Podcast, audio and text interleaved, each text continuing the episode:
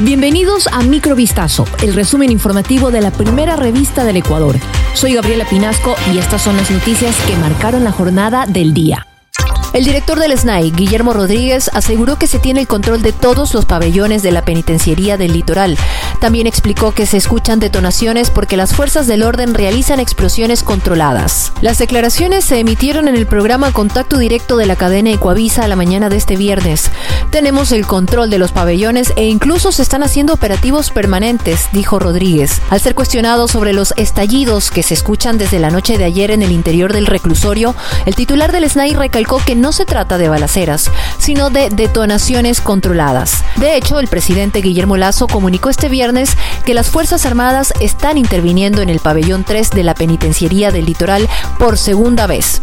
El comandante de la policía, Fausto Salinas, reveló detalles sobre el video de alias Fito junto a un policía en la cárcel regional de Guayaquil y recalcó que no existe ningún pacto con organizaciones criminales. Salinas narró que la gente que aparece en el video forma parte del grupo de inteligencia penitenciaria y que había recibido información sobre la entrega de armas por parte del grupo delincuencial liderado por Fito. Después el oficial fue a comprobar esta información porque esa es la esencia de él, según dijo Salinas. El policía llegó al filtro 3 de la regional de Guayaquil y los reos le pidieron que ingresara para poder entregarle las armas. El agente accedió a la solicitud de los privados de libertad y luego habría sido obligado a pararse en ese lugar para grabar el video. Dos servidores policiales fueron asesinados la mañana de este viernes mientras estaban parados junto a unos locales de comida en la parroquia Tarifa del Cantón San Borondón en la provincia del Guayas. Se trata de Cristian Granizo, jefe policial del distrito San Borondón, y el cabo Cristian Enríquez. Los uniformados fueron atacados a tiros por sujetos que se movilizaban en una motocicleta. Tres sospechosos arribaron al sitio, dos se bajaron de una moto y ejecutaron los disparos contra los policías a la altura de la cabeza. De manera preliminar se conoce que los sospechosos habrían cogido las armas de los policías asesinados y luego huyeron. Tras más de 30 horas desaparecidos, los tres auditores de la Contraloría de la Delegación de Babahoyo fueron rescatados en un sector del Cantón Quevedo. Al parecer, las víctimas llegaron por sus propios medios en el mismo vehículo.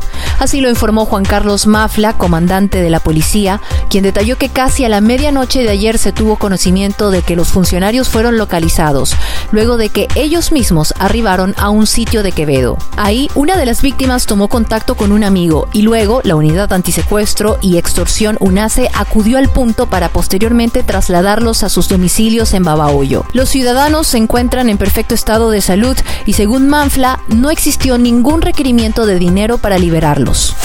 Investigadores de la Universidad San Francisco de Quito y del Instituto Nacional de Biodiversidad descubrieron a la araña cangrejo gigante, una especie no registrada en el país, pero que ha sido ubicada en el Parque Nacional Yasuní, una reserva de la biosfera en el corazón de la Amazonía ecuatoriana. Este hallazgo representa el primer registro del género de arañas Sadala en Ecuador, de la que se tenía un conocimiento previo en países como Colombia y Brasil. La especie fue encontrada por los investigadores Pedro Peña Herrera y Diego Cisneros de la Universidad San Francisco de Quito e INAVIO, en una investigación de campo en el bosque tropical primario preservado por la Estación de Biodiversidad Tiputini. El nombre de araña cangrejo gigante se debe a la posición que adoptan estas cuando se paran sobre la vegetación con sus patas extendidas hacia los costados y a su gran tamaño en comparación con otras arañas más comunes.